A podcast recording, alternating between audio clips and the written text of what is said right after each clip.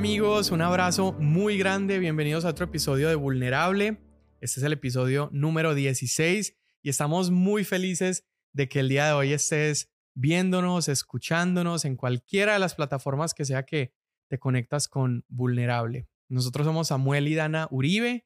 Eh, este es un podcast semanal, quincenal y hablamos de, temas de fe, de, corazón, de, de misiones, hablamos de todo un poquito y estamos súper felices que hoy nos estés escuchando. Sí, muchas gracias por estar aquí conectados y me estaba poniendo a pensar cómo es tan normal que alguien que hace un podcast empiece diciendo, me emociona mucho el tema de hoy y porque estoy por decir eso y creo que lo he dicho en cada, en cada episodio, pero pues quién que hace un podcast no le emociona lo que va a hablar, ¿no? Exacto. Y estábamos hablando Samuel y yo, este, de lo importante que es y bueno, queremos externar nuestros corazones de que en nuestro corazón hay un, un deseo muy grande y un anhelo muy grande por ver lo que Dios está haciendo en las naciones, no solamente en nuestra ciudad, no solamente en nosotros, sino que hay una pasión por ver cómo Dios obra eh, alrededor de las naciones. Entonces yo le decía a Samuel, ¿sabes qué?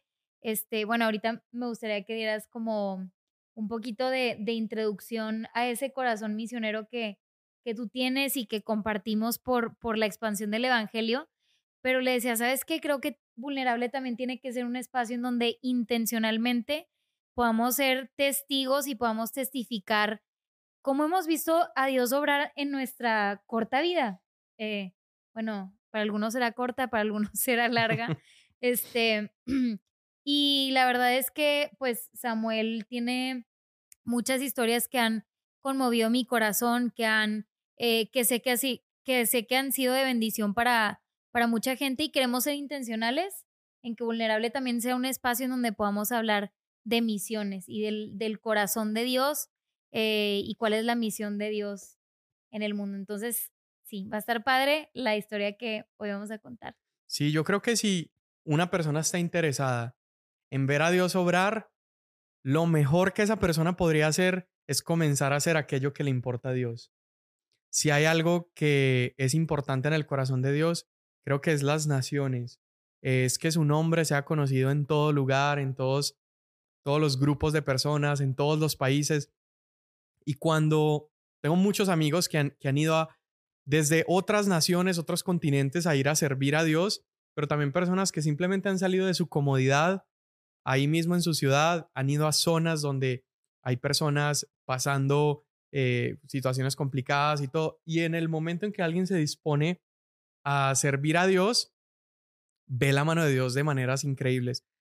Eh, sale, de, sale de ahí con testimonios, sale de ahí pudiendo contar historias acerca de milagros. Y, y a mí me encanta porque creo que Dios ha formado mi vida en base a muchas de esas historias y cosas que me ha tocado ver. No, por, no porque sea eh, la persona más obediente del mundo o, alguien extraordinario, sino simplemente porque eh, he, dispuesto mi vida a, y le he dicho, Señor, aquí estoy, úsame, llévame donde tú quieras. Y hay muchas personas que he conocido, muchas historias que te podría contar que me han ayudado a conocer un poco más a Dios. Totalmente. Y, una de estas historias es, es la historia que, que hoy queríamos contar en Vulnerable. Y es la historia de una mujer que yo conocí en el sur de Nepal, eh, esta nación en, en, Asia del Sur, que es una, es, una, es una nación preciosa, está en el norte, tiene los Himalayas, ahí está el Everest, eh, tiene montañas preciosas, y en el sur está en la frontera con la India. Y es un país muy interesante porque tiene, la mayoría de la población es budista, pero también hay muchos hinduistas y hay muy pocos cristianos en este país. Y y en un viaje a este, a este país conocí una mujer que su historia transformó mi vida y su historia también me ayudó a conocer mucho el corazón de Dios. Esa mujer se llama Bímala. Y Bímala la conocimos en esta aldea. Eh, cuando la conocimos, creo que es una mujer que está en sus 50 más o menos. Y un día le pregunto, Bímala, ¿cómo te hiciste cristiana? ¿Cómo conociste acerca de Jesús? Y ella nos empieza a contar su historia de 20 años atrás. Resulta que 20 años atrás, en esa aldea que se llama Vara, nunca nadie había escuchado antes acerca de Jesús. La población es completamente hinduista, de hecho eran hinduistas como muy extremos, muy radicales.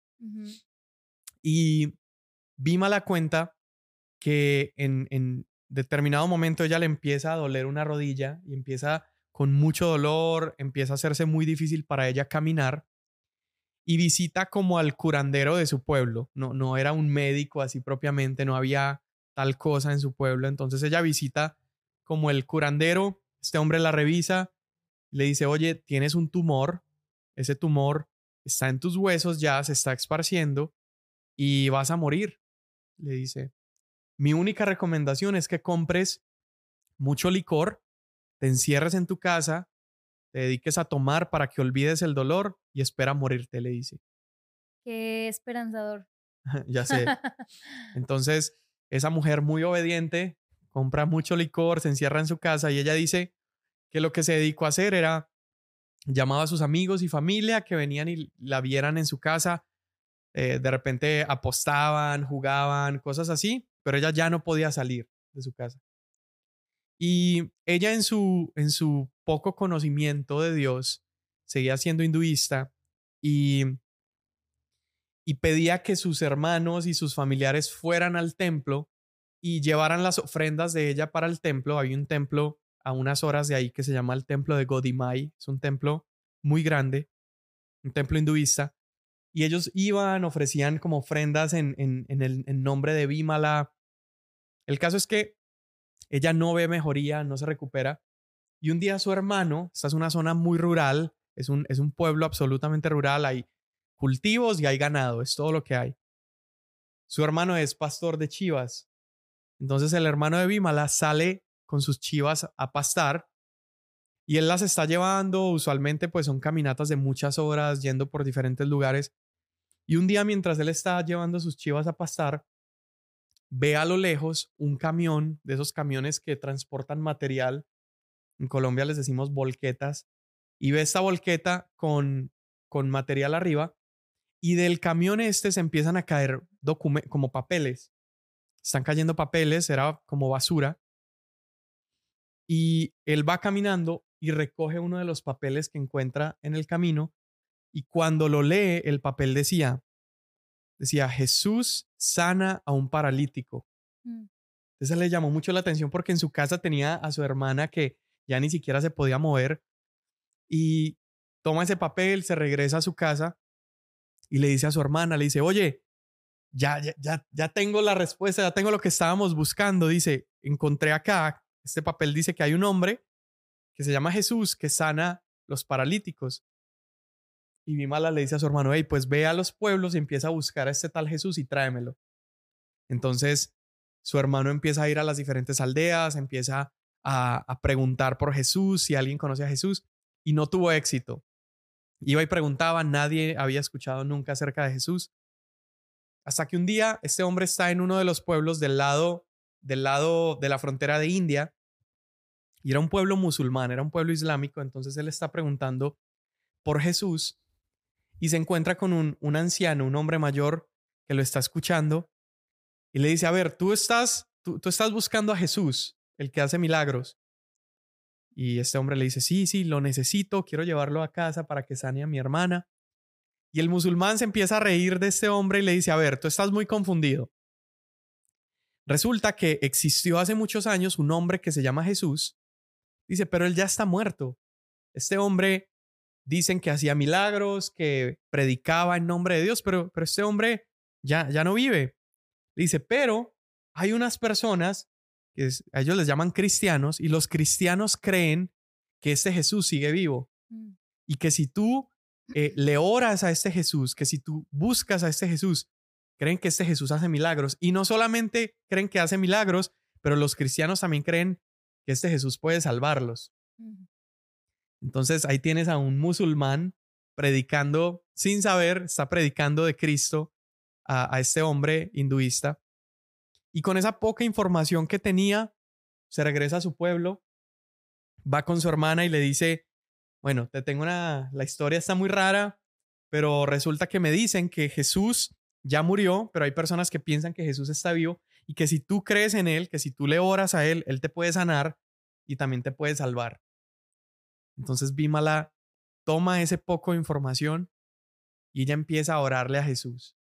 Y, y ella empieza a decir, Jesús, si tú eres real, yo quiero que tú me sanes, que tú me sanes como sanaste a este paralítico. Jesús, si, si, si tú me sanas, yo voy a empezar a servirte a ti también y voy a empezar a, voy a buscar tu templo y voy a empezar a, a adorarte a ti.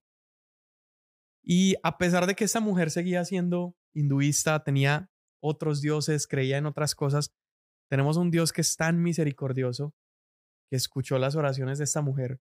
Wow. Y Bimala, poco a poco, ese tumor, ella ya no podía pararse, estaba esperando el momento de su muerte. Poco a poco esta mujer empieza a recuperar la movilidad en su rodilla, el tumor se empieza a reducir, se quita el dolor y en cuestión de solamente cuatro meses, Bimala está absolutamente sana, está completamente sana. Entonces ella se da cuenta que orarle a ese tal Jesús era, era poderoso, que, que tenía un efecto. Ahora, a muchos kilómetros de ahí, en la capital de Nepal, en Katmandú, escuchamos el otro lado de la historia, ahora de parte de los pastores del ministerio con el que estábamos trabajando, porque ellos contaban que justamente 20 años atrás el sur del país era un lugar donde no habían mandado misioneros, no habían mandado personas a predicar porque era una zona muy peligrosa. Los hinduistas ahí eran muy, muy agresivos, muy violentos, pero que justo 20 años atrás, por justamente las semanas en las que Bimala había sido sana, ellos deciden eh, enviar un equipo. Dios estaba inquietando el corazón de algunas personas para enviar un equipo de estudiantes del Instituto Bíblico a ir al sur del país. Pero tienen una reunión y dicen, oye, ese lugar es muy peligroso, vamos a enviar este pequeño equipo y si en dos semanas no encuentran a un hombre o una mujer de paz, a alguien que esté dispuesto a recibirlos, ustedes se regresan. Pero si encuentran a una persona que esté dispuesta a recibirlos, quédense dos semanas con esa persona, predíquenle el Evangelio, regálenle una Biblia y luego hacemos un trabajo de continuidad. Entonces estos estudiantes cuentan que ellos empiezan, van al sur, empiezan a visitar diferentes aldeas, empiezan a, tocar puertas, a predicar en las plazas y todo, y nadie los recibía, todo el mundo los rechazaba. Pero llegan a una aldea, están compartiendo de Jesús y mientras están predicando, hay un anciano que los está escuchando. Y ese anciano se acerca con mucha curiosidad a los estudiantes y les dice, a ver, ustedes, ustedes están hablando de, de, Jesús. Le dicen, sí, es Jesús, es, es un hombre que puede sanarte, puede eh, bendecirte, pero además quiere salvarte. Y este anciano les dice, mira, lo que pasa es que mi hija cree en ese tal Jesús. Mi mm. hija tenía un tumor en su rodilla empezó a buscar a Jesús y Jesús la sanó. Les dice, vengan por favor a mi casa. Y esos estudiantes de todos los cientos de aldeas que pudieron haber ido, los cientos de personas que pudieron haberse topado, justamente se topan con el papá de Bimala. Y el papá de Bimala los lleva a casa de ella. Ella conoce a estos estudiantes y por primera vez escucha la historia completa de Jesús. Escucha la historia de la cruz, escucha eh, que Dios es, un único Dios, que no existen otros dioses además que Él. Y Bimala decide darle su vida a Jesús en ese, en ese momento. Los estudiantes se quedan dos semanas con ella, le regalan una Biblia, eh, ella empieza a escuchar acerca de Jesús. Y para terminar la historia, 20 años después nos encontrábamos nosotros ahí, yo con un equipo de personas, trabajando con ella. Y hoy ella es pastora de una iglesia de casi 100 personas en el sur de Nepal, en un pueblo donde nunca se había escuchado acerca de Jesús. Todo por Dios orquestando todo en su vida, situaciones en su vida, para llegar a ese momento específico donde ella conociera a Jesús. Wow. Me encanta esa historia porque como de muchas maneras podemos ver que muchas veces nosotros somos como tan metódicos y esperamos que Dios también lo sea como que pensando, no, pero, pero ¿cómo? O sea, le oró eso a Dios, pero no conocía a Dios de verdad y seguía mm. este, teniendo otros dioses y, y, y demás. Pero como Dios a una persona que no lo conocía, que era totalmente ajena a él, en cultura, en contexto, en de, de todas maneras, cómo Dios podemos ver que a través de esta historia de verdad tenía todo orquestado. A mí me encanta cómo, cómo mm, recapitulando la historia podemos ver tantas cosas, o sea, vayamos recapitulando todo lo que tuvo que pasar para que Bimala el día de hoy pueda estar pastoreando iglesias. Exacto, a mí por eso es que me gusta esta historia, porque un día me puse a pensar en, como a meditar en la historia de ella y te das cuenta cada como minúsculo detalle. Si, si las cosas se hubieran ajustado un poquito más hacia un lado, no sucedía lo que pasó. Si se hubieran ajustado hacia otro lado, no sucedía lo que pasó. Porque ponte a pensar, primero, Dios tuvo que permitir la enfermedad en su vida. Y esto como que a veces nos genera un shock porque pensamos, no, no, no, Dios, Dios no va a permitir que cosas malas nos sucedan, pero Dios permite la enfermedad. Sí, sí, y es, de hecho, pues me gustaría leer eh, el versículo que tengo aquí de Juan 9. Em, es curación de un ciego y dice, al pasar Jesús vio un hombre ciego de nacimiento y sus discípulos le preguntaron, Rabí, ¿quién pecó, este o sus padres, para que naciera ciego? Y Jesús respondió, ni este pecó ni sus padres, sino que está ciego para que las obras de Dios se manifiesten en él. O sea, aquí estamos viendo una enfermedad desde nacimiento. Sí. Y entiendo que ese es un tema complejo del cual no puedo ni siquiera decir que lo tengo todo en su totalidad comprendido. Sin embargo, en lo que nos queremos basar es en el Dios que aprovecha aún las enfermedades. En el caso de Bímala, o sea, cómo aprovechó su enfermedad. Si no fuera por su enfermedad, a su hermano ese pedazo de papel no le hubiera interesado, interesado no, le hubiera llamado la atención. Exacto. Aparte, el pedazo de papel tuvo que, que haberse caído en el momento exacto. Sí, y luego yo le pregunté a un nepalí por qué habían papeles en, en el camión. Y él me explicó que en la capital, o sea, muchos kilómetros de ahí, los obreros para cubrir el material, como tienen que andar por montañas y carreteras muy intensas, lo que hacen es que toman papel de basura, papel reciclado, lo humedecen y con ese papel mojado lo ponen arriba del, de la arena o del material que están transportando. Entonces, pensando en eso, ¿cómo terminó justamente ese pedazo de, de, la escritura que habla de Jesús sanando un ciego? Pues, perdón, no de un ciego, sino de, de un paralítico.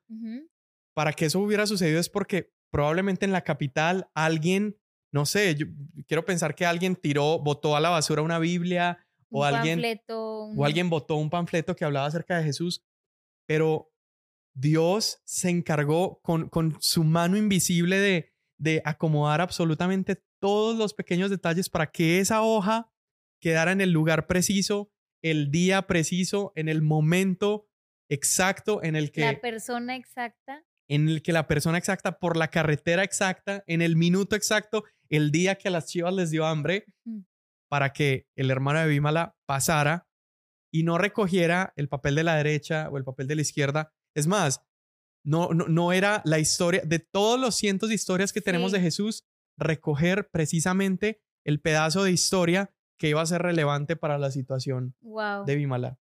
Wow, me, me apasiona esto, por eso tenía tantas ganas de que contaras esta historia, porque aunque la he escuchado muchas veces, no me deja de impresionar el que podamos conocer a, un Dios, un Dios que, que, como lo hemos dicho, está en lo macro, pero está en lo más micro posible, que nos impresiona y que a final de cuentas, ¿cuál es el fin de toda esta historia?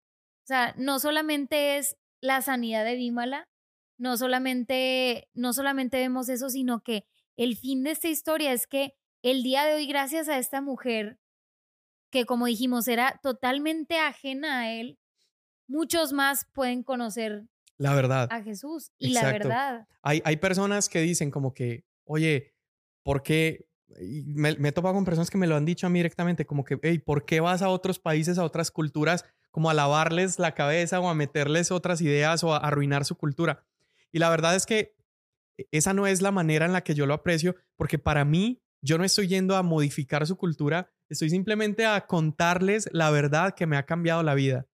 Y, eso es lo que pasó con Bímala. Bímala se topó con una verdad que le transformó su vida, tuvo una evidencia física, el pueblo se dio cuenta de eso y a raíz de eso personas simplemente abrazaron esa verdad.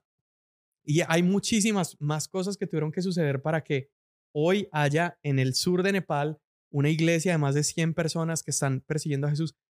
Tuvo que pasar que Bimala creyera en su corazón esa historia, ¿sí? Tuvo que pasar eh, que a muchos kilómetros de distancia Dios sacudiera el corazón de personas dispuestas a ir a un lugar peligroso. Tuvo que pasar eh, que en el momento exacto, en el minuto exacto, el día exacto, esos estudiantes se pararan justo en la plaza donde el papá de Bimala iba a estar. Tuvo que pasar em, que, o sea, te puedes ir a, muchos niveles. Tuvo que pasar que años atrás alguien hubiera traducido la, Biblia al nepalí. O sea, hay tantas cosas que suceden, pero la conclusión de esta historia es simplemente Dios orquesta absolutamente todas las cosas, buenas y malas, para el cumplimiento de su voluntad en nuestras vidas. Me encanta, me encanta. Y es por eso que, que en este episodio nos hemos tratado de enfocar en las cosas que Dios provoca, como toda esta historia, como lo orquestó, y en las cosas que Dios aprovecha, como en el caso de la enfermedad. Y como lo vemos aquí en Juan 9, me encanta que dice que, o sea, hay gente que, que piensa como que si viene una enfermedad, si viene un problema, si viene escasez, si viene dificultad, es porque algo tengo que estar haciendo mal. Y en este caso, le preguntan, o sea, ¿quién pecó? ¿O él o sus padres? Y, y la respuesta me, es lo que me encanta, que dice, ni este pecó ni sus padres, sino que está ciego para que las obras de Dios se manifiesten en él. ¿Quiénes somos nosotros para limitar a Dios? O sea, Dios en esta historia utilizó a tantas personas que aún estando lejos de Él, el día de hoy podemos ver su gloria a través de testimonios como estos. Y es lo que nos apasiona, ver que tenemos un Dios que, que orquesta todo en nuestras vidas y aún las cosas que no podemos entender, aún las cosas, eh, momentos, dificultades, valles, desiertos, son cosas que el Señor aprovecha para nuestro bien, como dice la Biblia, para aquellos que lo amamos. Sí, sí. ¿Tú has escuchado del karma? Sí. ¿Verdad? Ya. Tú sabes bien de qué estoy hablando. A ver, hay que dar un poquito de contexto. Lo que bueno, tú cuenta. Bueno, es que cuando nos casamos, este, como que yo tenía así una, una doctrina interesante. interesante. No se crean, pero muchas cosas que en las que yo vivía, siendo una persona que puedo decir que amo a Dios y todo, Dios me fue revolucionando y Dios me fue mostrando más de él eh, en que yo muchas veces las cosas que sucedían, pensaba que como que yo, yo me lo gané, o por ejemplo tenía miedo de decir algo, o sea, por más mínimo que fuera, y se lo decía en secreto a Samuel porque decía, no, no, no lo quiero declarar, no lo quiero, este, no, no quiero que si sale de mi boca me va a suceder esto y si, si me reí de tal cosa, se me va a regresar, entonces... ¿Y yo qué te decía? Me dice, Dana, tú crees en un Dios del karma, ¿verdad? Y yo, no, ¿qué te pasa? Claro que no, ¿qué, qué, qué es eso? Y la verdad es que me di cuenta que de alguna manera, si estaba viviendo una vida en esa área tal vez de religiosidad, en donde yo sentía que, que todo lo que me podía pasar, este, suceder o que se me regresara, era debido a lo que yo podía hacer, podía decir, incluso con un corazón sin mala intención. Entonces, pues esta historia también lo, sí.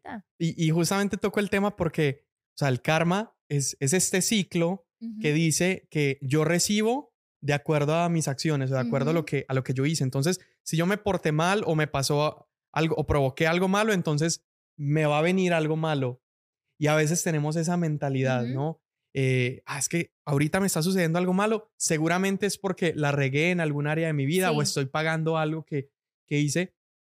Pero cuando conoces de verdad a Dios, te das cuenta que es absolutamente todo lo contrario. No es un Dios que nos paga de acuerdo a lo malo o bueno que hacemos, simplemente es un Dios que es bueno. Es un Dios que es bueno. Y es un Dios que no va a tomar lo malo para pagarte mal, sino que incluso va a tomar lo malo, lo va a aprovechar para bien y algo glorioso va a ser en tu vida. Sí, y es importante hacer énfasis en esto porque ahorita ya nos reímos y todo, pero sí fue un área en mi vida en donde fui confrontada y he platicado con personas, o sea, he platicado con personas que literalmente, no sé, este, les fue mal en un examen y, y estuvieron estudiando y todo y es como que no, esto tiene que ver con que tal vez no he leído mi Biblia como debería o tal persona terminó conmigo porque tal vez me desenfoqué esta semana. O sea, son historias reales. Gente que piensa que, no sé, choqué y tiene que ser porque no le he dado ese tiempo a Dios, no, no me he metido con Dios como debería.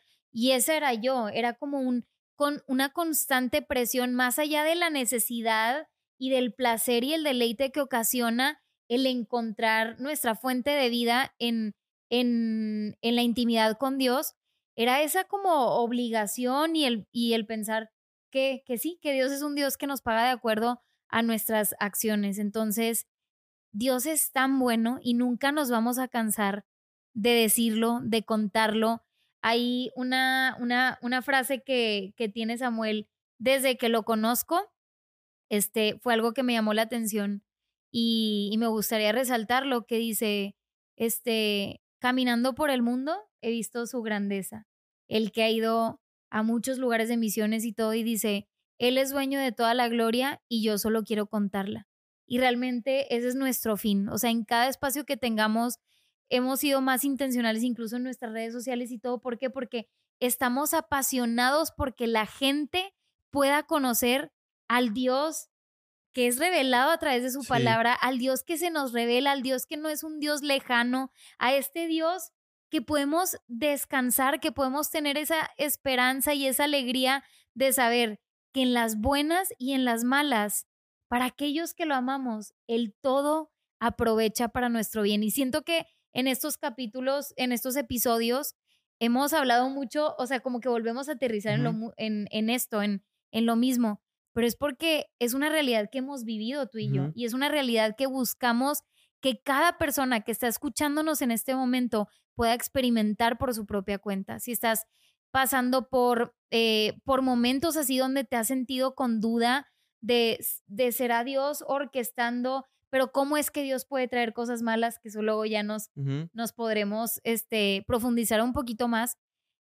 Es ese Dios que aún las cosas malas tú vas a poder ver y voltear atrás y ver, no sé cómo lo hace Señor, pero tú aprovechas todo para mi bien y con un fin mayor con un fin que va más allá de nosotros mismos. Exacto, es más grande que nosotros. Dios está escribiendo una historia con tu vida y hoy puedes descansar en eso. Si es que estás teniendo presión en el trabajo, tu jefe te está cargando la mano, en la escuela estás haciendo problemas o tienes una enfermedad, recuerda eso. Dios está escribiendo una historia que es mucho más grande que ti mismo y esa historia finalmente va a terminar dándole gloria a Dios. Y creo que podemos terminar contando la historia de José, que en la Biblia es una de mis historias favoritas. Lo, hace poco lo leímos en el plan de lectura de la Biblia en un año.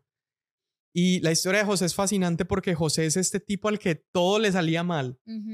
Eh, sus hermanos lo venden, los hermanos le tienen envidia, no creen en él, lo arrojan a un pozo, lo dan por muerto, toman su ropa, la bañan en sangre, se la llevan a su papá, le dicen, hey, tu hijo está muerto, lo venden como esclavo a unos mercaderes en Egipto, eh, eh, empieza a servir como esclavo en un país extranjero, luego lo acusan injustamente, entra a prisión, es olvidado en esa prisión, em, después eh, pasan casi como 13, 14 años sin ver a su familia, él no tiene ni idea de lo que está pasando mm. y le han pasado todo este montón de cosas malas y al final de su vida, él voltea a ver y él dice, wow, fue Dios, fue, Dios. Eso está en, en Génesis eh, capítulo 50, verso 20, José dice, se topa con sus hermanos muchos años después y les dice, es verdad que ustedes pensaron hacerme mal, pero Dios transformó ese mal en bien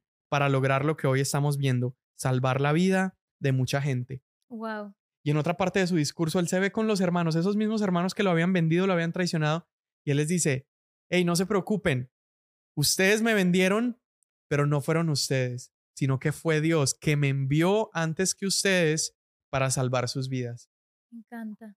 Ahora, cuando ves la vida de José como desde un ángulo, esta historia mucho mayor que Dios está escribiendo, te das cuenta que Dios estaba escribiendo una historia en él que era una historia que iba a apuntar a Jesús. ¿Cuántos hermanos tenía José? 12. Jesús tenía 12 discípulos. Eh, ¿por, ¿A quién vendió a Jesús? Eh, Ju- Judas. Judas. Bueno, a De José José. lo vende Judá. Judá. Y Judá es el nombre hebreo para el griego Judas. Sí, exactamente el mismo nombre, es la, la persona que los vende. Jesús es vendido por, ¿cuántas monedas? 30. 30 monedas de plata. José es vendido por 30. 20 monedas de 20 plata, monedas. casi 20 monedas de plata.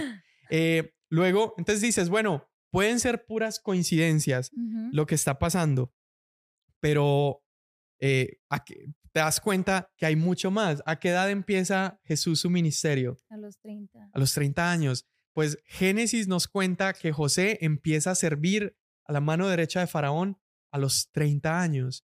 Eh, José es encarcelado José es encarcelado, es acusado injustamente y Jesús es acusado injustamente. Ahora, ¿con quién es encarcelado José? con el copero y el panadero. Es, es, él es sentenciado junto a dos hombres. Jesús es crucificado. Me siento en un examen aquí. Jesús es crucificado junto a, junto a dos hombres. Y Sí. puedes seguir pensando, no, hombre, son puras coincidencias. Pero mira esto. En la historia de José, el copero y el panadero, uno de ellos vive Y otro y el otro muere. Y pasa lo mismo en la historia de Jesús. Uno de ellos cree y Jesús le dice, hoy estarás conmigo en el paraíso. Y el otro se burla y, y, y pierde. Y al final, la, la vida de ambos hombres, José es, pasa por todos estos tormentos, estas cosas difíciles, para al final, años después, el preservar la de descendencia de su familia, salvar a muchísimas personas. Y es lo mismo que ocurrió con Jesús. Jesús padeció en esa cruz, sufrió dolores, fue traicionado, fue eh, vendido, fue rechazado, fue golpeado para salvar la vida de mucha gente. Qué lindo. Y esto nos debe enseñar tanto la historia de Bímala como la historia de José, como la historia de, de, bueno, que concluye en la historia de Jesús, en que Dios como parte de su plan, en el caso de Bímala, trajo sanidad a ella. Pero la historia no se queda solamente en la sanidad que trajo a Bímala, sino que el día de hoy muchos a través de la vida de esta mujer pueden conocer la verdad, pueden conocer a Cristo.